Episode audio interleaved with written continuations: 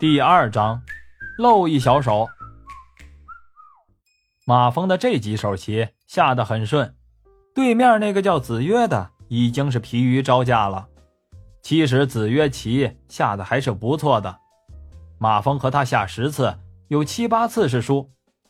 马蜂打上了一句：“嗨，你今天不在状态呀？”对方回复说：“我有点肚子疼。”马蜂调侃他：“你怎么不说你大姨妈来了呢？该不是要输了找借口吧？”子曰没理他。马蜂扭头一看，文文他们三个已经登入魔兽的服务器，正玩的不亦乐乎。文文是典型的人来疯，正边玩边吵吵，键盘也被他拍得啪啪作响。在这个环境中下围棋，已经是很难静心思考了。马蜂就准备下完这局回家。这时，突然光线一暗，马蜂抬头一看，头顶的灯泡灭了，也没怎么在意。旁边的文文却不乐意了，一边鼠标不停晃着玩游戏，一边喊：“网管，搞什么呀？省电钱呀！”一个戴眼镜的网管拿个灯泡跑过来，说：“哎哎，不好意思啊。”马上给换，马上给换。网管从旁边拖过一把椅子，站上去就拧坏了的灯泡。文文不仅人长得漂亮，胸前也不小，小四眼站在高处，一边换灯泡，眼睛一边不老实的乱瞄。文文一抬头，正好遇见小四眼的目光，文文张口就骂：“小四眼，你找死啊！往哪看呢？你想找抽啊你！”小四眼一紧张，手一哆嗦，节能灯泡啪的一响断了。小四眼呐呐的一笑，从椅子上下来，和文文商量：“嗯，要不要不给妹妹调个座？”文文正火大呢，眼一瞪说：“你个小四眼，谁是你妹妹呢？你说调就调啊？姑奶奶三个人呢，刚才就说没连着的位子了，你准备怎么调？”婷婷旁边长得挺秀气的小姑娘就说：“文文，算了，咱们回去玩吧。”文文又叼上了一支烟，对同伴说：“这你就不懂了吧？这种游戏就是在网吧玩才有气氛。”马蜂这边，子曰却弃子认输了。马蜂退出了系统，站起来问小四眼：“有灯口吗？”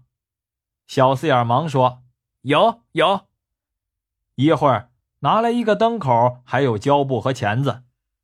我去把保险断开。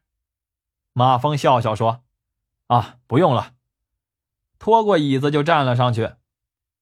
小四眼还在那里紧张的说：“喂喂，你行不行啊？要不等明天电工来了再修吧。”马蜂这个时候已经眼花缭乱的把新灯口给换好了，拧上了灯泡，一下子亮了。大公鸡倒是识货，眼前一亮，说：“哎，哥们儿，你行啊，带电操作呀？你是供电局的吧？”马峰心里就有些小得意，嘴上却说：“啊，小手艺见效。”顺手把胶布和钳子递给了网管，结账走了。小四眼赶紧说：“结什么账呀？你帮了我忙，我还没谢你呢，我请了。”马蜂心里说：“这还差不多，得又省了两块钱。”嘴里却说：“那谢谢了啊！”转身往外走，刚走两步，就听见文文喊：“喂，小蜜蜂，怎么不玩了呀？留个 QQ 号给我呀！”马蜂就回头报了一串号码给文文。文文说：“我的网名叫辣椒，别忘了加我。”马蜂心想。你是够辣的，我加你才怪呢，脸上却笑着点点头。第二天一大早，马峰到了单位，放好了自行车，先把办公室的地拖了一遍，又把办公室里几个老烟枪的烟灰缸洗干净，站在门口等地上的水干。大地物业是大地建筑总公司的下属单位，经理由大地建筑的经理齐玉虎兼着。下面除了财务科外，包括水电、卫生、保安等，全归办公室管。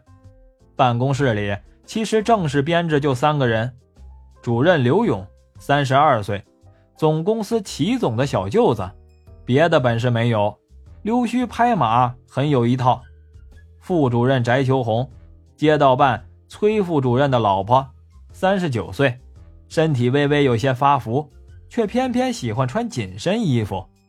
一提起 Z 市官场上的小道消息，就没有他不知道的。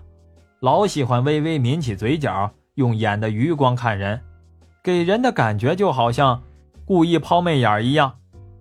万金油刘大刚，三十三岁，不管什么任务下来，往他那儿一布置，主任的任务就算是完成了。当然，跑腿的活是他的，有了成绩往上汇报，一般可用不着他。除非主任办砸了，有可能让他背黑锅。聘用工是打字员欧倩倩，二十九岁；办事员李金华，二十七岁；水电工周玉成是机械厂的内退职工，五十二岁。红红的酒渣鼻，一看就知道爱喝两口。再就是试用期的小马。大地物业管着十二万多平方米的写字楼。外加四十二栋居民楼，大地物业的主楼高十六层，物业公司在三楼，一楼、二楼租给了全通通讯公司做营业厅。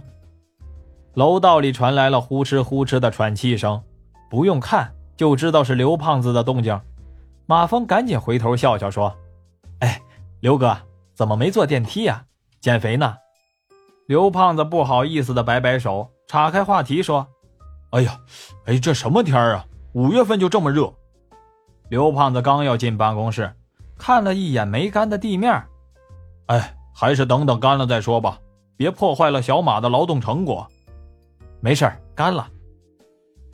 刘胖子掏出烟，递给了马峰一颗，刚要点上，就听见高跟鞋哒哒的响，不用看，准是欧倩倩。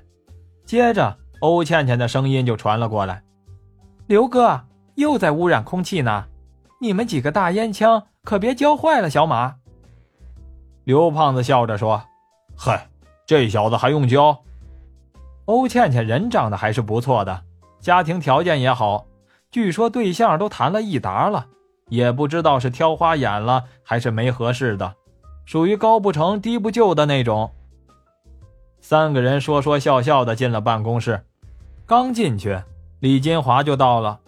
自从马峰来了之后，李金华就自觉地把打扫办公室的光荣任务移交给了马峰。作为新员工，马峰也义不容辞地接过李金华的拖把。几个人在办公室里闲聊了一会儿，刘勇端着茶杯从隔壁走过来，大家赶紧站起来。刘勇很喜欢这个感觉，先充分享受了一下，才满意的点点头。打着官腔问刘胖子：“这个月水费收的怎么样了？”刘胖子赶忙说：“哦，还差几栋楼，这两天就好。”回头又对小马说：“上午和老周赶紧把水表抄了。”小马赶紧答应。其实居民楼的水电倒也省事儿，电是插卡的，水表在单元一楼走廊底下小屋，抄好后算出吨位来，门口贴一张。财务交一张，完事儿，不交钱的直接关阀门。老周和马峰刚从二十七号楼抄完水表出来，迎面走来一个少妇，一头大波浪，一套紫色吊带短裙，胸前好像要蹦出来一样，大腿修长笔直，长得很是养眼，就是鼻子旁有几粒淡淡的雀斑，却也显得更加俏丽了。只是那件衣服。看上去像地摊货一样。少妇看了马峰一眼，一身浅蓝色的半袖电工制服，穿在一米八零、本来就帅气的马峰身上，显得更精神了。少妇的眼肆无忌惮地打量了一番，才问老周：“这个小帅哥是谁呀？”“啊，新来的小马。”少妇咯咯一笑：“小马哥呀，到我家坐坐。”马峰明显的对这个成熟少妇的大方有点不适应，就挠挠头没说话。少妇的眼睛眯得更小了。哎呦，害羞了。老周连忙解围说：“啊，抄水表呢，改天。”少妇咯咯笑着，拿出钥匙开单元的门。小马问：“这谁呀？”老周左右看了一下，小声说：“他姓田，你惹不起，千万别招惹他。”老周离异，姑娘判给了女方，属于一人吃饱全家不饿的那种。手里的电工活是不错，就是爱喝两口，一喝了酒就容易找不到北。只要不喝酒，脑袋还是很精明的。现在明显是清醒状态，小马也就把这话放心里了。